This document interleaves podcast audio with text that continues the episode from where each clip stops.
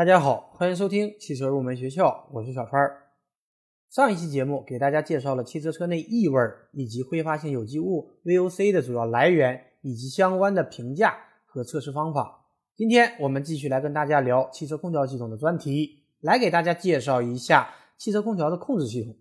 在汽车空调系统当中，为了使汽车空调能够正常工作，并且当制冷系统出现故障时不至于损坏整个系统和压缩机。所以，汽车空调中需要有一系列的控制元件和调节装置进行控制。本期节目我们主要来介绍汽车空调的电磁离合器。现在，除了一些大型的独立的汽车空调以外，大多数的汽车空调压缩机都是通过电磁离合器与发动机的主轴发生联系的。电磁离合器的作用就是在我们不需要使用空调设备的季节，或者当车内的温度已经达到规定的温度时。这时可以使发动机与压缩机分离，中断动力的传递；而在需要使用空调设备时，电磁离合器又能够使发动机与压缩机结合，传递动力。所以，压缩机的停和开是由电磁离合器的吸合和释放来决定的。所以，电磁离合器是汽车空调控制系统中的一个执行部件。电磁离合器一般是安装在压缩机的前端。下面我们来说一下电磁离合器的工作原理。电磁离合器主要由从动盘、带轮和电磁线圈组成。当电流通过电磁线圈时，会产生较强的磁场，继而使压缩机的电磁离合器、从动盘和带轮吸合，从而驱动压缩机的主轴旋转。而当电流切断时，磁场就会消失。此时呢，靠弹簧的作用把从动盘和带轮分开，使压缩机停止工作。电磁离合器一般有。固定线圈式和旋转线圈式两种。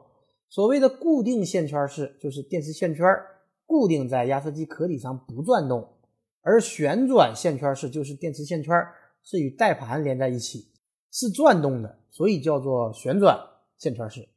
不管是哪种形式，它们的基本的工作原理都是一样的。说完了电磁离合器的原理，下面我们来说一下电磁离合器维护和保养方面的内容。首先，由于电磁离合器的接合和脱开是高速运行的，所以在带轮和从动盘表面会有很多离合的痕迹。这些痕迹对于正常工作是不会造成危害的，是允许的。其次，要对电磁线圈施加合适的电压。对于十二伏电压的电磁线圈，如果加在了六伏电压的系统中，则不能够产生足够的磁场。由于磁场不足，所以就会造成打滑。缩短了电池离合器的寿命，并且降低了制冷量。相反的，如果把一个六伏的线圈加到十二伏的电压系统中，线圈的寿命将缩短。另外，电池线圈和带轮之间的间隙也非常重要。电池线圈应该和带轮尽量靠得近，以便获得更强的磁场作用。但是这个间隙也不能够过小，以免带轮刮到电池线圈。最后就是带轮和从动盘之间的间隙也很重要。假如这个间隙太小，当离合器脱开时，带轮要拖拽从动盘；但是如果这个间隙太大，当离合器工作时，它们之间的接触太少，导致打滑。所以这两种状态都会造成离合器的性能不良。合理的间隙应该能够保证，当电磁离合器无电流时，两者之间不发生拖拽现象。而当电磁离合器有电流时，能够保证不发生打滑的现象。然后我们再来说一下电磁离合器的检修。首先可以检查从动盘有没有剥落或者损伤，如果有，则要更换电磁离合器装置。其次，我们可以手动的转动传动带，检查带轮轴承的间隙和阻力。如果出现了异响或者发现间隙太大或者阻力太大，则要更换电磁离合器。还有就是可以测量。带轮和从动盘之间的间隙是否符合规定的范围？如果超出范围，则要调整或者更换。